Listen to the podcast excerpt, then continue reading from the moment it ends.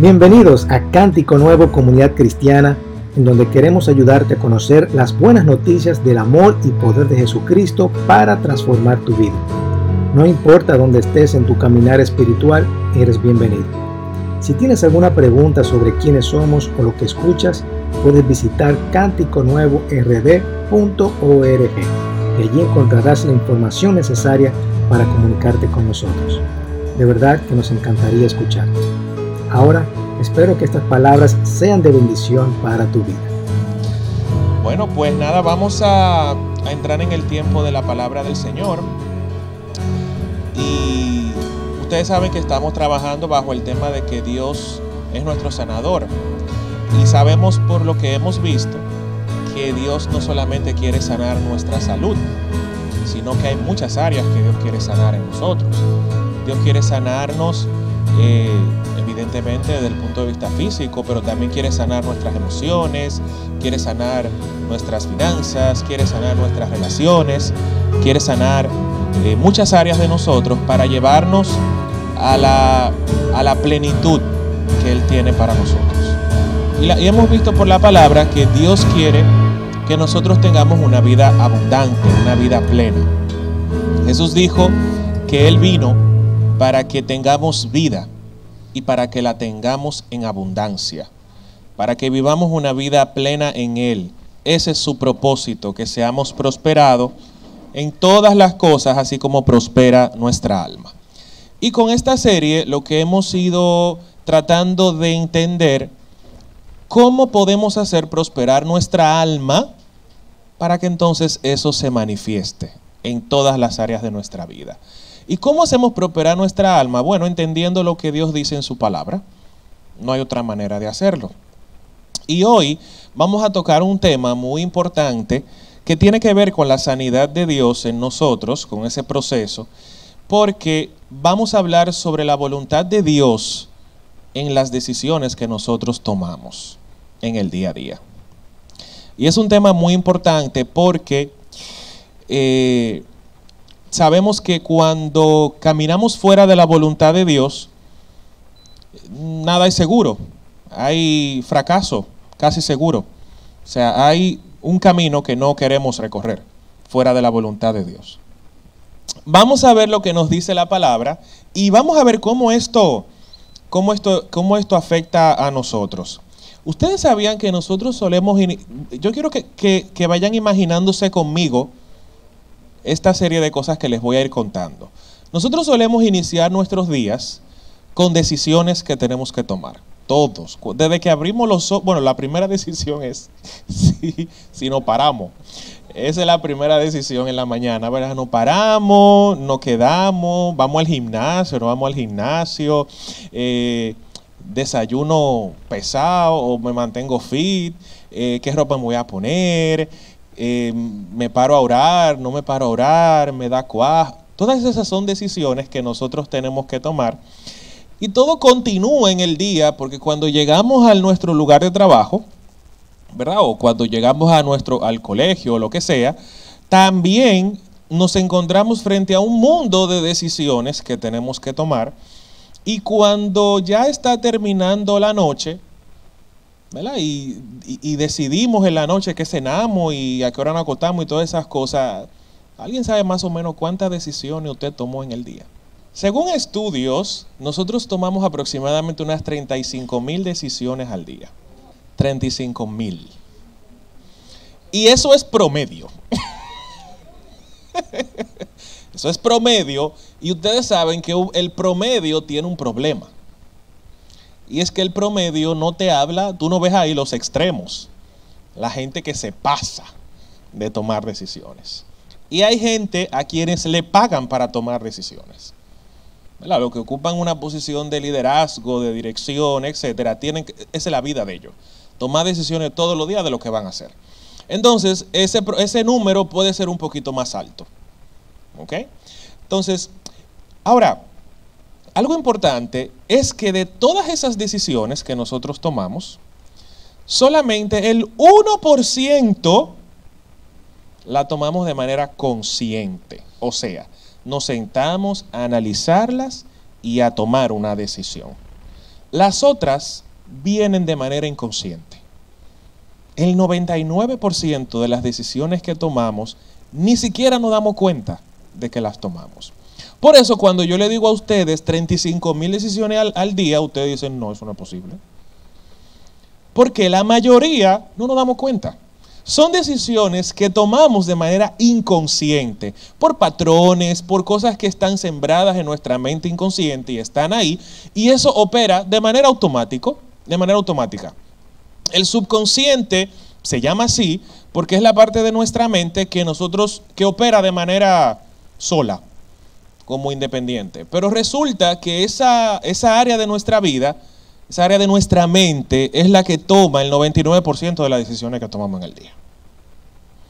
Con lo cual ese subconsciente tiene que estar bien equipado.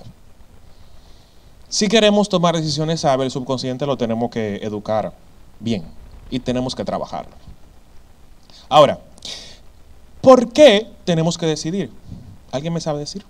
¿Por qué hay que tomar decisiones? Elegir.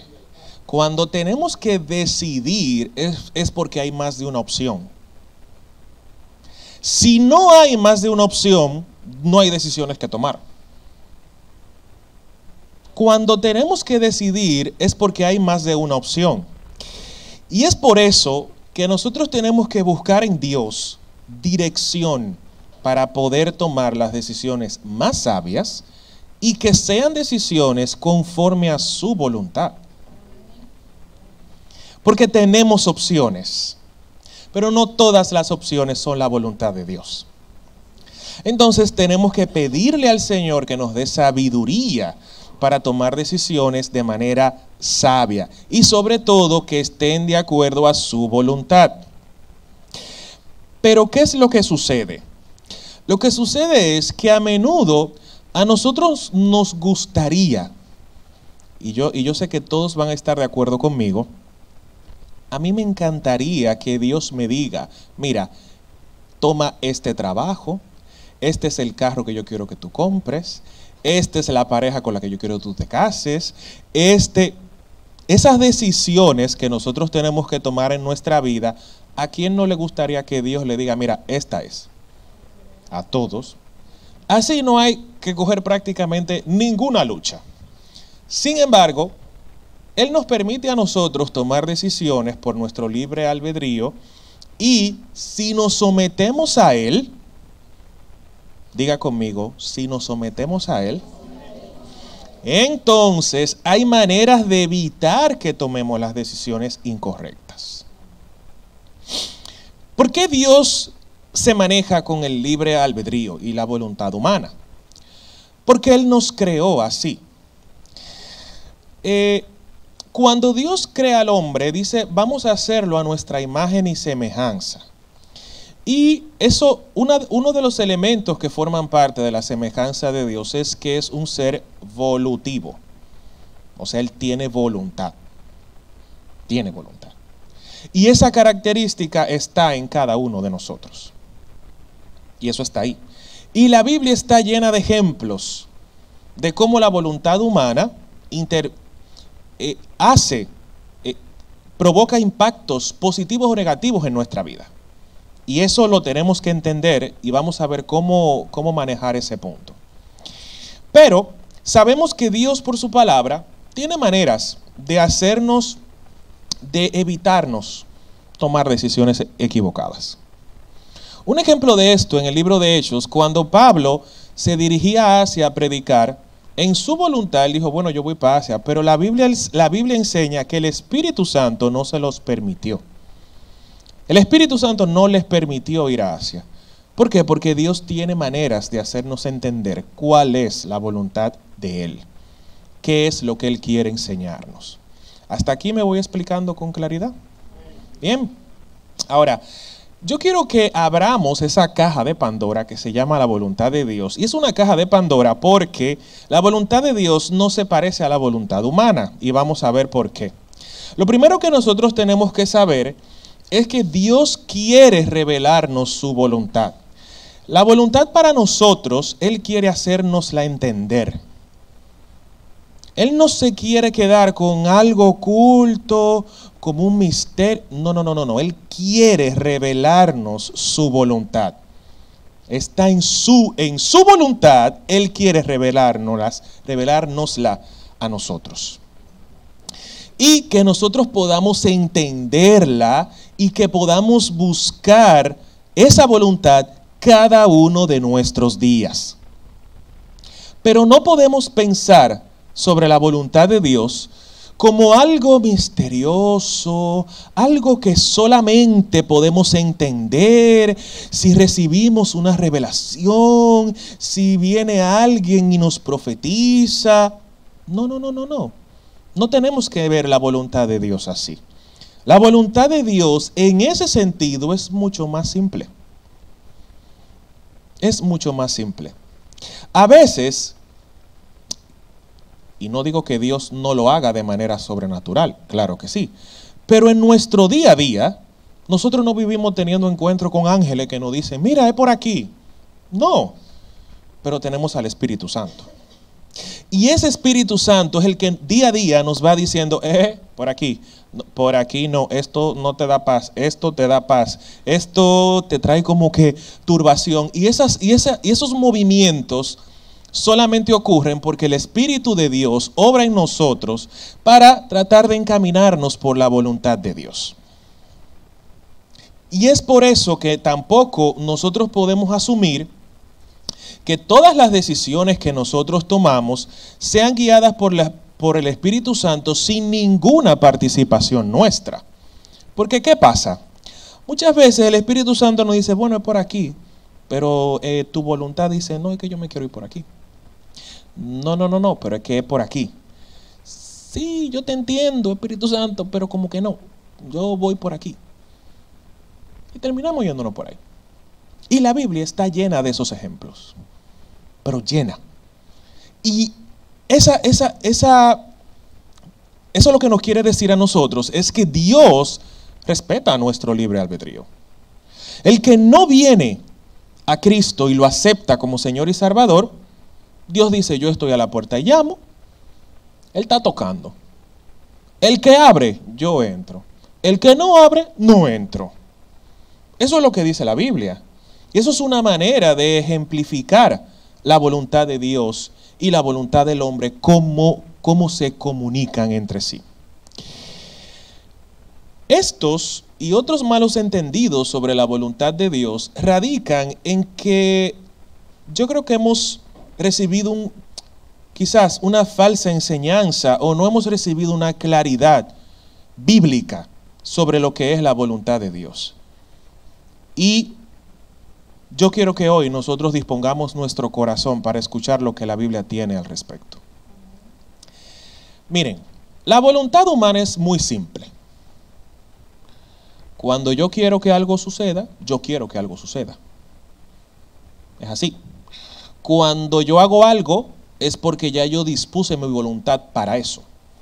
Si yo me paro bajando de Jarabacoa y me compro un yaniqueque de lo grande o un pedazo de arepa, que el último que me comí no me cayó bien, pero eh, me gustan. Y cuando iba bajando, esa decisión de yo pararme a comprar eso eh, es parte de mi voluntad. El hecho de yo venir aquí a la iglesia es parte de mi voluntad. Eso es simple. Eso es muy fácil de entender. La voluntad del hombre, señores, es extremadamente fácil de entender. Porque la voluntad del hombre es, yo quiero algo y lo hago. Así de simple. Pero la voluntad de Dios es, es un poquito más compleja y vamos a tratar de explicarla. Cuando nosotros investigamos sobre la voluntad de Dios en distintas fuentes, distintos estudios, eh, descripciones, estudios bíblicos que se han hecho al respecto, algo con lo que yo me encontré, bueno, lo sabía, pero me encontré con cosas que ni siquiera sabía que existían. Y es que muchas, muchos estudiosos se han dedicado a clasificar la voluntad de Dios. Que existe y, pongo, y, pongo, y tengo unos ejemplos por aquí. Hay unos que hablan de que Dios tiene dos voluntades, la voluntad soberana y la voluntad moral. diciendo que la voluntad soberana es aquella que está en secreto, que Él solamente conoce, que tiene que ver con su plan divino para toda la humanidad, cual está bien, y que hay una voluntad moral, que es la, la voluntad de lo que Él quiere que nosotros hagamos, pero depende de nosotros aceptarlo o no. ¿Hasta ahí me voy explicando bien? ¿Sí? Ok. Pero hay otras personas que hablan de la voluntad decretiva de Dios o la voluntad donde Dios decreta cosas, que eso va sí o sí, y de la voluntad revelada, que es la que se nos da a conocer, y de la voluntad disposicional de Dios, que es la voluntad que tiene que ver cuando Él no quiere algo, pero permite que suceda para que se cumpla un propósito. Hay otros que hablan de la voluntad absoluta de Dios y la voluntad permisiva, ¿verdad? Todas estas clasificaciones, cuando usted estudia sobre la voluntad de Dios, usted se va a encontrar con ellas. Están ahí. Ahora, a mí, y le soy muy transparente, a mí me choca entender esto. Porque, primero, mm, son clasificaciones que yo no las encuentro en la Biblia, no están ahí y a mí no me hacen ningún sentido. Y desde lo que yo he podido estudiar de la voluntad de Dios en la Biblia, la, la voluntad de Dios es una. El yo intentar clasificar la voluntad de Dios a mí me genera ruido. Porque estoy, estoy dando a entender como que Dios tiene distintas voluntades, algo que bíblicamente no me hace clic. ¿Me voy explicando bien?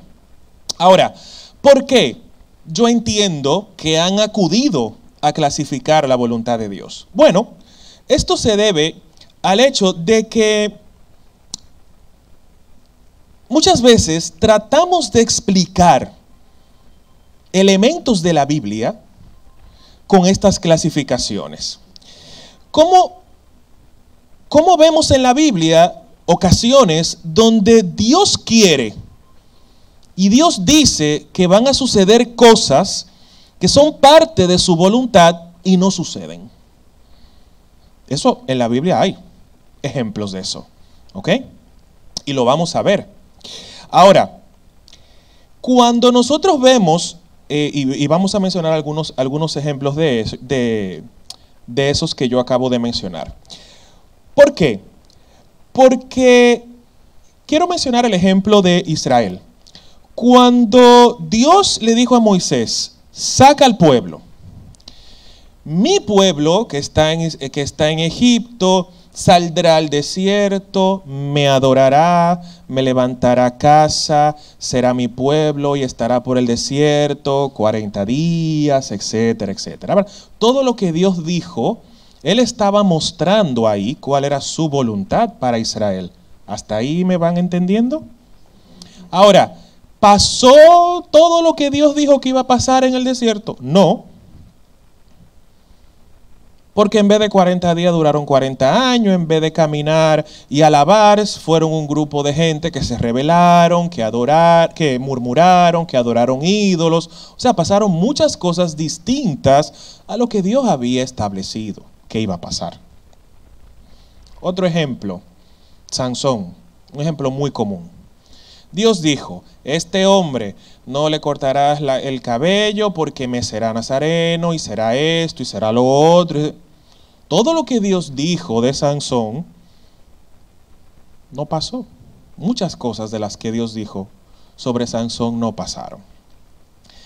Saúl, el primer rey de Israel, Dios le dijo al profeta Samuel, úngelo y me será rey y tal, y comenzó a decir muchas cosas que estaban en su plan y en su voluntad para Saúl, pero al final no se dio. Y yo creo que como una manera de tratar de explicar estas cosas, bueno, han decidido clasificar la voluntad de Dios. Pero lo que yo sí creo es que Dios tiene planes eternos que están en su soberana voluntad y tienen que ver con su plan para la humanidad. Y eso no lo va a impedir ninguna voluntad humana. Dios estableció la creación yo voy a crear al hombre y a la mujer. Yo voy a crear el hombre, voy a crear la tierra. Ahí no había voluntad que se pudiera oponer. Dios dijo, yo voy a enviar a mi hijo a morir por la humanidad. Ahí no había voluntad que se pudiera oponer. Dios dijo que llegará un momento en el que Cristo va a venir a buscar a su iglesia. ¿Quién lo espera? Yo lo espero. Va a venir un momento en el cual Cristo va a venir a buscar a su iglesia. Eso va a pasar por encima de la voluntad de quien sea. Hay cosas que Dios ha establecido que eso va a ocurrir sí o sí. Y en la Biblia nosotros hemos visto ejemplos de, cosas que Dios dice que van a pasar y pasan. ¿Por qué? Porque están en su plan soberano, en su plan eterno. Forman parte de su plan eterno para toda la humanidad. Pero Dios tiene un plan para ti. Y Dios tiene un plan para mí. ¿Y quién puede entorpecer ese plan? La voluntad humana. El libre albedrío. La voluntad humana es la que puede provocar que lo que Dios dice de nosotros y de su plan para nosotros no se cumpla. Pero falló la voluntad de Dios. No, falló la nuestra. La nuestra no se alineó con la voluntad del Padre. Y es ahí el problema. Decía George W. Truett, dice, él afirma que no hay fracaso en la voluntad de Dios y no hay éxito fuera de la voluntad de Dios. La voluntad de Dios es una y no hay fallo en ella. No hay fracaso en la voluntad de Dios. Así que el hecho de que Dios diga cosas de nosotros que no se cumplan, no digamos que la voluntad de Dios ha fallado. No, la que ha, la que ha fallado es la nuestra porque no nos hemos alineado con la voluntad de Dios. Y eso es importante en nuestro proceso de tomar decisiones. Y tenemos que saber que nuestra voluntad está ahí operando, ¿verdad? Y que si nuestra voluntad se une a los planes de Dios, pasará una cosa. Y si, y si nuestra voluntad se opone a la voluntad de Dios, pasará otra. Eso la Biblia lo enseña muy claramente. Ahora, independientemente de que se clasifique la voluntad de Dios o no se clasifique la voluntad de Dios, lo que sí tenemos que saber es que Dios tiene una voluntad para nosotros que es buena, agradable y perfecta. Eso para nosotros no puede, eh, no puede dejar de estar en nuestra mente. Y es algo que nosotros tenemos que entender. Yo en este día no me voy a concentrar en hablar sobre esa, esa parte de la voluntad de Dios donde Él tiene planes eternos de la humanidad, porque eso está en su soberana voluntad. Y yo no soy quien para hablar de eso. Pero sí yo quiero hablar sobre los planes de Dios para nosotros, su voluntad para nosotros, que sí nos han sido revelados por su palabra y podemos hablar de ellos porque están escritos. Ahora, lo primero que decía sobre la voluntad de Dios es que siempre es buena. Diga conmigo, siempre es buena. La voluntad de Dios nunca es mala. ¿Ok? Cuando nosotros andamos en su voluntad, nosotros estamos seguros. Y con su favor para poder disfrutar buenas cosas. Eso es parte de Él. Él no quiere torturarnos cuando nos pide que nos neguemos a nosotros mismos. O cuando Él no nos da algo, muchas veces pensamos, pero ¿por qué tú me haces sufrir así, Señor? Que no. Mi voluntad para ti es buena. Y eso siempre me acuerda a mí, a nosotros los padres, con nuestros hijos. Muchas veces le quitamos cosas que sabemos que no son para su bien porque queremos cuidarlos. ¿Y cuál es la reacción de los muchachos? Que tú, que usted eso no es justo, que tú no entiendes, que cómo va a ser. Esas son reacciones de una persona que quería algo y no se le dio. Pero muchas veces nosotros actuamos así delante de nuestro Padre. Y pensamos que Él nos quiere, nos puso a prueba. Dios me está probando porque no me quiere dar tal cosa. Pero esa no es su voluntad para ti. Y no es su voluntad para ti, pero siempre sobre la mente de que la voluntad de Dios siempre es buena. Eso no, no podemos perderlo de vista. Okay, Jeremías 29:11 lo dice claramente. Jeremías 29:11 dice, mis planes para ustedes solamente yo lo sé. Y no son para su mal, sino voy a darles un futuro lleno de bienestar. O sea, la Biblia nos dice a nosotros, deja el berrinche, deja, deja el pataleo, que lo que yo te quiero dar es para tu bien. Y lo que yo no te doy es para tu bien. Así que no pensemos que Dios quiere torturarnos cuando no nos entrega algo que queremos. Y Romanos 8:28 también nos dice una luz al respecto. Y nos dice, sabemos que Dios va preparando todo para el bien de los que lo aman, es decir, de los que Él ha llamado de acuerdo con su plan. Esa es otra versión, la versión que conocemos, dice, todas las cosas obran para bien, para los que aman a Dios. Pero me gustó cómo lo expresó esta versión porque está muy claro. Y Dios dice, Dios va preparando todo para el bien de los que le aman. De los que le aman, y aquí un punto importante, la Biblia dice, si me amas, obedece mis mandamientos. Con lo cual el amor está atado a la obediencia. Si amamos a Dios, obedecemos. Y si amamos a Dios y obedecemos, entonces Dios va a ir preparando todo para tu bien. ¿Me voy explicando bien? O sea, ¿me van siguiendo? Si amamos a Dios, obedecemos sus mandamientos, entonces Dios va a ir preparando todo para tu bien. Eso es lo que enseña la palabra de Dios. ¿Ok? Entonces, lo primero que sabemos es que la voluntad de Dios siempre es buena. Siempre es buena. Lo que Él te da es bueno. Lo que te quita es bueno. Lo que no te da también es bueno. Amén. Así que maduremos. Cero berrinche. Segundo punto. La voluntad de Dios se puede conocer. Se puede conocer. Y es posible comprenderla. Es posible entenderla, pero solamente la podemos entender en la medida que nos acercamos a Él. Romanos 12.2 nos dice, y no vivan ya como vive todo el mundo. Al contrario, cambien de manera de ser y de pensar. Así podrán saber qué es lo que Dios quiere, es decir, todo lo que es bueno, agradable y perfecto. Renovaos por, la renovación de, de vuestro entendimiento para que puedan comprobar cuál es la buena voluntad de Dios, agradable y perfecta. ¿Qué nos dice este versículo? Bueno, nos dice varias cosas. Lo primero, que, lo que ya sabemos, que la voluntad de Dios es buena, agradable y perfecta. Lo segundo es que para poder entender esa voluntad necesitamos cambiar nuestra manera de ser y nuestra manera de pensar. El viejo hombre, del cual yo he hablado aquí varias veces, no le interesa conocer la voluntad de Dios. No quiere. Porque cuando ese viejo hombre se enfrenta a la voluntad de Dios, dice, pero es que este no quiere nada de lo que yo quiero.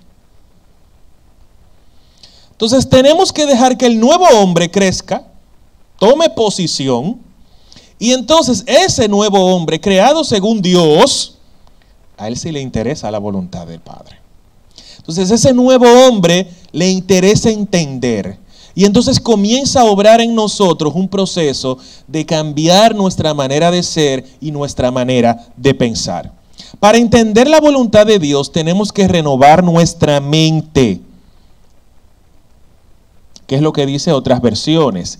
Y esa palabra, esa expresión, renovar nuestra mente y cambiar nuestra manera de pensar, tiene su origen en el griego y significa tener una metamorfosis.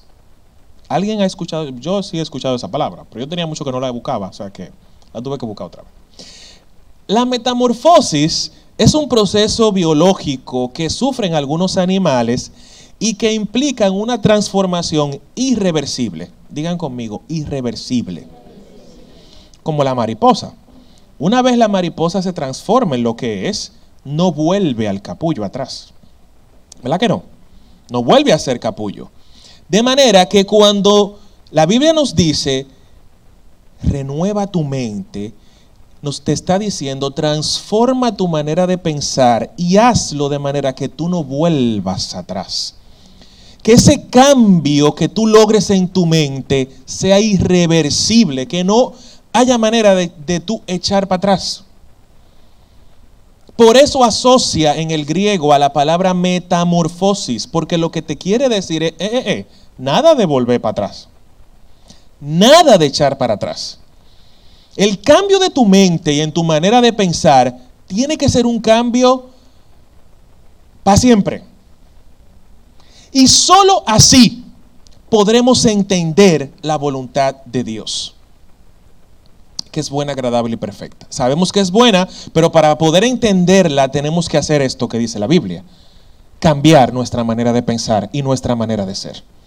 Y lo tenemos que hacer de una manera definitiva, para adelante, nunca para atrás. ¿Me voy explicando bien?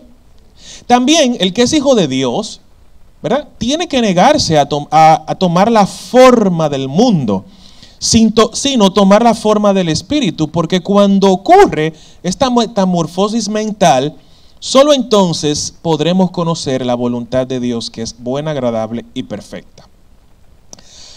Tercer punto, la voluntad de Dios requiere paciencia. ¿Quién tiene paciencia? Yo no. A veces somos muy ansiosos, ¿verdad? Y queremos como que... Mi mamá siempre me decía, la desesperación es parte del fracaso. Cuando nos comemos ansias sobre lo que queremos y sobre lo que anhelamos, no estamos practicando la paciencia de Dios. Entonces la voluntad de Dios requiere paciencia. Es natural que nosotros queramos conocer toda la voluntad de Dios de un solo golpe, ¿verdad que sí? Señor, mira, mándame un fax. Bueno, hoy en día, mándame un correo con toda la voluntad tuya para mi vida. Y ya, como que eso sería muy fácil, muy sencillo. Pero entonces, si Dios hace eso, no va, no va a necesitar que transformemos nuestra manera de pensar y nuestra manera de ser. Con lo cual el hombre viejo va a quedarse ahí, acomodado. Entonces la voluntad de Dios requiere paciencia. Él nos revela su voluntad paso a paso. Diga conmigo, paso a paso. Paso a paso. ¿Por qué? Porque cada paso es un movimiento de fe. Si Dios nos revela todo de golpe, nuestra fe no va a ser fortalecida. Él tiene que trabajar nuestra fe. Y por eso poco a poco es que Él va desenvolviendo el regalo, capita por capita, poco a poco nos va dejando entender cuál es su voluntad. Para que nuestra paciencia sea trabajada y para que nuestra fe sea trabajada. Porque, vuelvo y digo, si sabemos ya cuál es la voluntad de Dios para nosotros, de golpe, ¿dónde va a quedar la confianza que necesitamos tener en Él? Se va. Entonces, lo importante es que mientras esperamos, y esto es, muy importante, mientras esperamos, tenemos que, tenemos que enfocarnos en ocupar nuestra vida haciendo el bien que sabemos que debemos hacer. ¿Qué es lo que pasa? ¿Qué, pasó con Israel? Israel esperaba de Dios el cumplimiento de una promesa, pero no ejercitó su paciencia. Se desesperó. Y como se desesperó, se desenfocó. Y mientras esperaba que Moisés bajara, ustedes se acuerdan cuando Moisés subió y después cuando él bajó encontró el lío. Bueno, eso fue porque ellos dijeron, eh, este no viene, este no va a volver. Y tenemos aquí yo no sé cuánto esperando que baje y no baja. Entonces, mientras esperaban, digan conmigo, mientras esperaban, no esperaron a la manera de Dios. Entonces ellos esperaron a la manera de su viejo hombre. Y la manera de esperar del viejo hombre es una manera desesperada, una manera donde no hay fe, donde no hay confianza, donde dicen, bueno, esto no va a funcionar. Dios no va a cumplir su palabra. Esa es la manera en la que espera el viejo hombre. Entonces se desesperaron, hicieron sus ídolos y dijeron, bueno, vamos a hacer ídolos, que eso es lo que sabemos hacer. hicieron sus ídolos y adoraron a, al ídolo en el desierto. Entonces, Dios requiere que mientras esperamos, hagamos el bien que sabemos hacer. Entonces, esperar a la manera de Dios es hacer el bien que debemos de hacer. No nos desesperemos. Dios tiene su voluntad buena, agradable y perfecta, nos la ha hecho entender y mientras se cumple su voluntad, esperemos haciendo el bien que debemos hacer. Amén. No es fácil, pero es lo que la Biblia nos dice que tenemos que hacer. ¿Por qué? ¿Por qué tenemos que enfocarnos en eso? Porque el hombre, por naturaleza, no busca hacer la voluntad de Dios. Yo les decía que el viejo hombre no le interesa hacer la voluntad de Dios. Solo podemos hacer la voluntad de Dios después de recibir el perdón de sus pecados y el ser llenos del Espíritu Santo. Sin embargo, decimos, bueno, yo fui sellado por el Espíritu Santo. ¿Quién ha sido sellado por el Espíritu Santo? Todos hemos sido sellados por el Espíritu Santo. Ahora, ¿automáticamente hacemos la voluntad de Dios? No. No, Dios sigue trabajando en eso. Por eso, es, esto requiere que el Espíritu Santo, quien nos enseña la voluntad de Dios a través de sus palabras, ¿ok? Nos anima a vivir de acuerdo a esa esperanza. Para que no caiga nuestra fe, para que nuestra fe no mengüe. Entonces, sabiendo que la voluntad de Dios siempre es buena, sabiendo que la voluntad de Dios se puede conocer, sabiendo que la voluntad de Dios requiere paciencia, sabiendo que el hombre por naturaleza no busca hacer la voluntad de Dios, eso implica la lucha que tenemos, con todo eso en mente, ¿cómo podemos tomar decisiones de acuerdo a su voluntad? Bueno, un corazón renovado y que está cerca del Padre, puede decir, hágase su voluntad en el cielo como en la tierra, porque está cerca del Espíritu Santo. Cuando tomamos decisiones, nosotros tenemos que saber que la Biblia es el máximo criterio. Tenemos dudas, la primera fuente a la que nosotros tenemos que ir es a la palabra de Dios. ¿Ok? ¿Qué nos dice el Salmo 119.9? ¿Cómo puede el joven llevar una vida íntegra viviendo conforme a no hay manera de yo hacer la voluntad de Dios si estoy lejos de la Biblia. El que no lee la Biblia no puede actuar de acuerdo a la voluntad de Dios. Usted puede ser el superprofeta, el que Dios le dio el don de no sé qué, el ministrador, el evangelista, si no leemos y estudiamos la palabra de Dios, no vamos a andar de acuerdo a la voluntad de Dios. La máxima autoridad en cuanto a la voluntad de Dios la tiene la palabra. ¿Ok? Ahora, el Espíritu Santo también juega un papel cuando tomamos decisiones. Porque el Espíritu Santo se mueve en nosotros a través de impulsos. Y brevemente voy a tratar de explicar esto. Imaginemos bueno, imaginemos no. La Biblia dice que nosotros somos espíritu, alma y cuerpo. ¿Van conmigo? Espíritu, alma y cuerpo. El espíritu, nuestro espíritu, cuando venimos a Dios, está muerto en pecados, en delitos, etc. Cuando decimos, Señor, ven a nuestra vida, nuestro espíritu se vivifica, toma vida. ¿Hasta ahí van conmigo? Y es donde el Espíritu Santo hace morada. Y ese Espíritu Santo viviendo ahí nos conecta con el Padre. Pero hay otras dos áreas de nuestra vida, alma y cuerpo. Entonces, ¿cómo el Espíritu Santo le dice al alma lo que tiene que ir transformando? Lo va sembrando en la conciencia. La conciencia es la parte del alma que nos dice a nosotros, mire, por aquí, no es por aquí.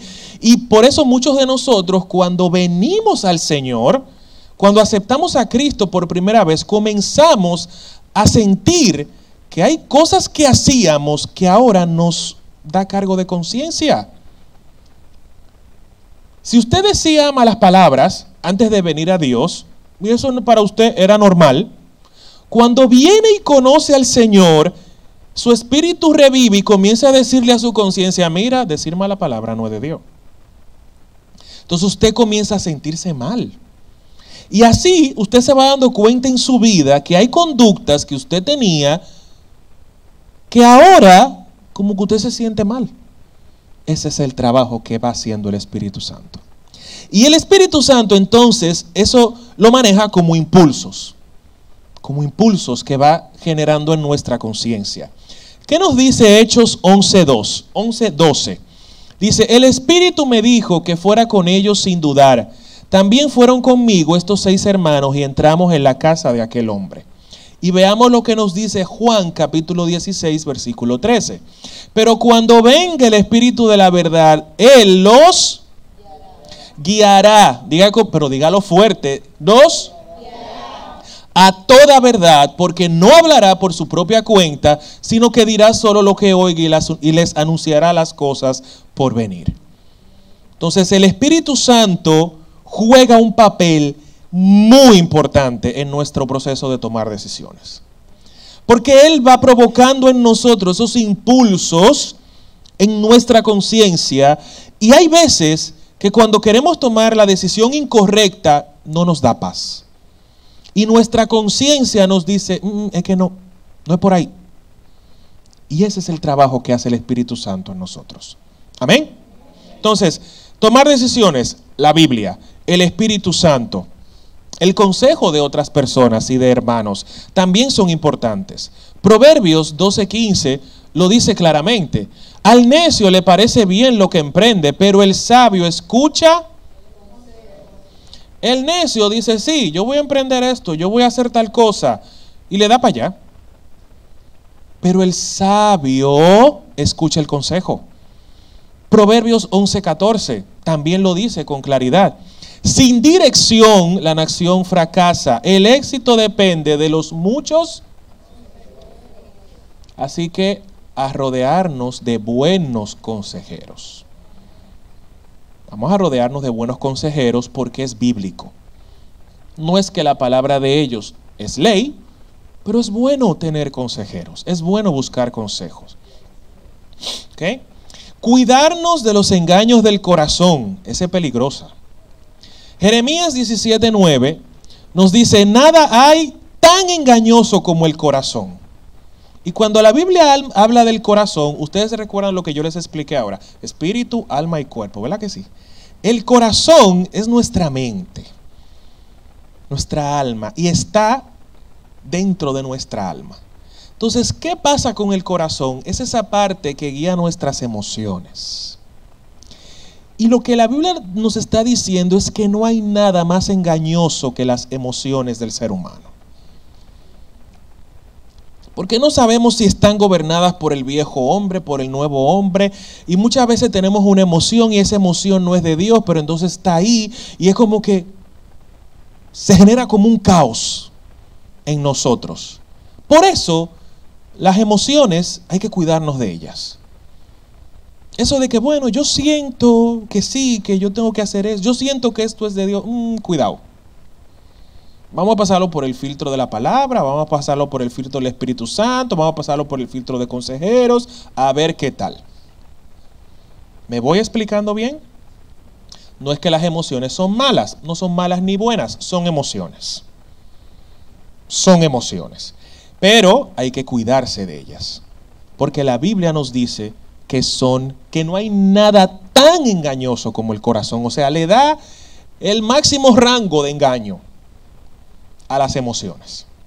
¿Ok? Y tenemos que cuidarnos de los falsos profetas. Ezequiel 13:3 nos dice, así dice el Señor omnipotente, hay de los profetas insensatos que sin haber recibido ninguna visión siguen su propia inspiración. Hay gente que vive inspirada.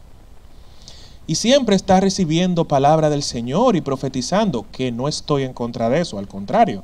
Yo entiendo que la profecía es bíblica y hay dones de profecía y Dios se mueve a través de profecía. Y Dios me ha hablado a mí a través de profecía. Pero hay que cuidarse. Porque los profetas, podemos encontrarnos con profetas que lo que están haciendo es siguiendo su propia inspiración. Entonces muchas veces el Espíritu Santo pone en nosotros algo de que tenemos que caminar por aquí y un profeta nos dice, bueno, Dios dice que tú tienes que ir por aquí, pero como creemos ciegamente la voz de los profetas y no lo sometemos al escudriño de la palabra, pues entonces ahí se complica la cosa. Ahora, en todas las cosas, busca conocer la voluntad de Dios y cuando la conozcas, obedece a toda costa. Repito, en todas las cosas busca conocer la voluntad de Dios y cuando se conozca, obedecer a toda costa. Esto lo afirmó Jonathan Goforth. A manera de conclusión, hermanos, de aquí podemos sacar lo siguiente. La voluntad de Dios siempre es buena. Dios quiere revelar su voluntad. Y es la voluntad de Dios que tomemos decisiones sabias. Y la Biblia nos enseña que para tomar decisiones sabias tenemos que tener la palabra, el Espíritu Santo, los consejeros, cuidarnos de los engaños del corazón y de las emociones y cuidarnos de los falsos profetas. Y la verdadera plenitud se encuentra en hacer la voluntad de Dios. Como dice Primera de Tesalonicenses 5:18. Den gracias a Dios en toda situación porque esta es su voluntad para ustedes en Cristo Jesús. Así que si sabemos que la voluntad de Dios es que seamos agradecidos, vamos a ponernos de pie y vamos a darle gracias.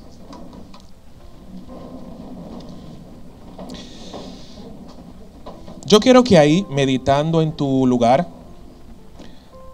recapacites en las decisiones que tú has tomado en tu vida.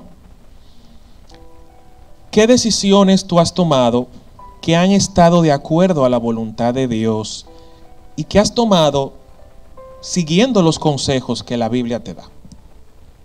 ¿Y qué decisiones tú has tomado sin seguir esos consejos? Y que veas la diferencia entre una y otra. Y yo quiero que medites en cómo tú puedes acercarte más a la voluntad de Dios. Porque Dios quiere revelarte su voluntad. Él no quiere guardársela para Él. Él quiere mostrártela. Pero para poder entenderla, tienes que hacer una metamorfosis de tu mente, de tu forma de pensar, de tu forma de ser. Es lo que la Biblia nos dice. Padre, gracias. Porque tu palabra dice que es tu voluntad que demos gracias en toda situación. No importa en la situación donde estamos hoy, simplemente te decimos gracias. No importa si estamos bien, si estamos pasando por alguna dificultad, si tenemos pruebas, si estamos sufriendo los efectos de nuestras malas decisiones. No importa dónde estamos hoy, Señor solo queremos darte gracias. Y gracias porque tú has dado tu vida para perdón de nuestros pecados, para sanar nuestro corazón y para sanar nuestras decisiones.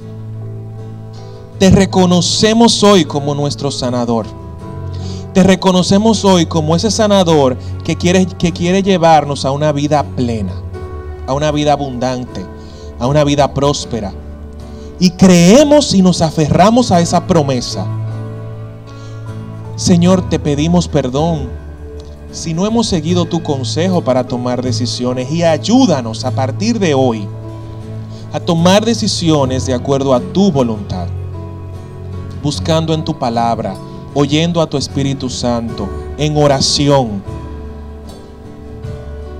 estando alerta de nuestras emociones, Padre, buscando consejeros Dios, muévete.